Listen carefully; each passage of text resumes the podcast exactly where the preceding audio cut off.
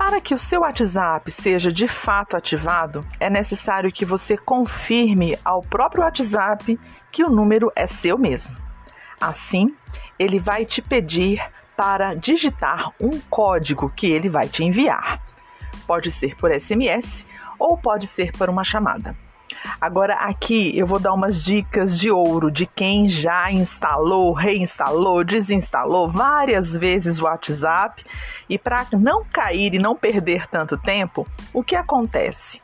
Geralmente, quando ele envia um SMS para gente, ele já faz isso de forma automática antes que eu possa então selecionar a opção reenviar SMS ou me ligar. Para isso, é importante que a notificação de mensagens esteja ativada.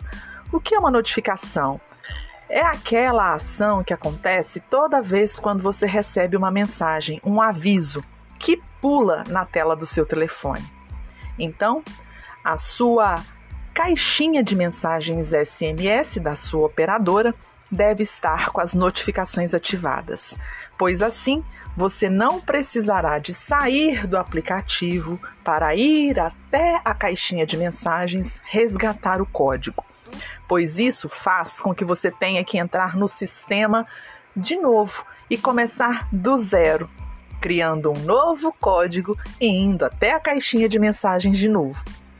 Então, para não perder a tela onde você está autorizando e confirmando seu número com o WhatsApp, já deixa essas notificações das mensagens garantidas para que ela possa pular em cima da tela do WhatsApp e você então inserir o código.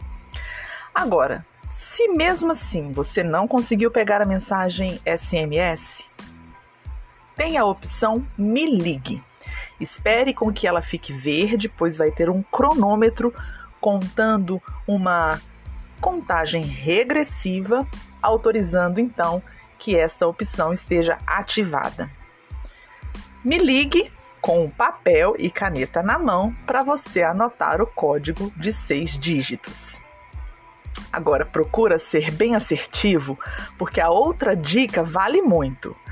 Tente acertar de primeira então verifique se a Wi-Fi está legal, porque o WhatsApp só instala com internet acionada, pois do contrário, ele vai aumentando o número de horas distantes para você refazer a opção.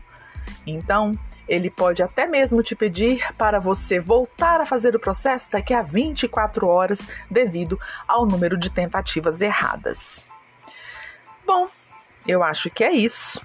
Havendo alguma outra dúvida, você pode mandar um e-mail entrando no nosso site de perguntas no 60tech.info. Até o próximo podcast.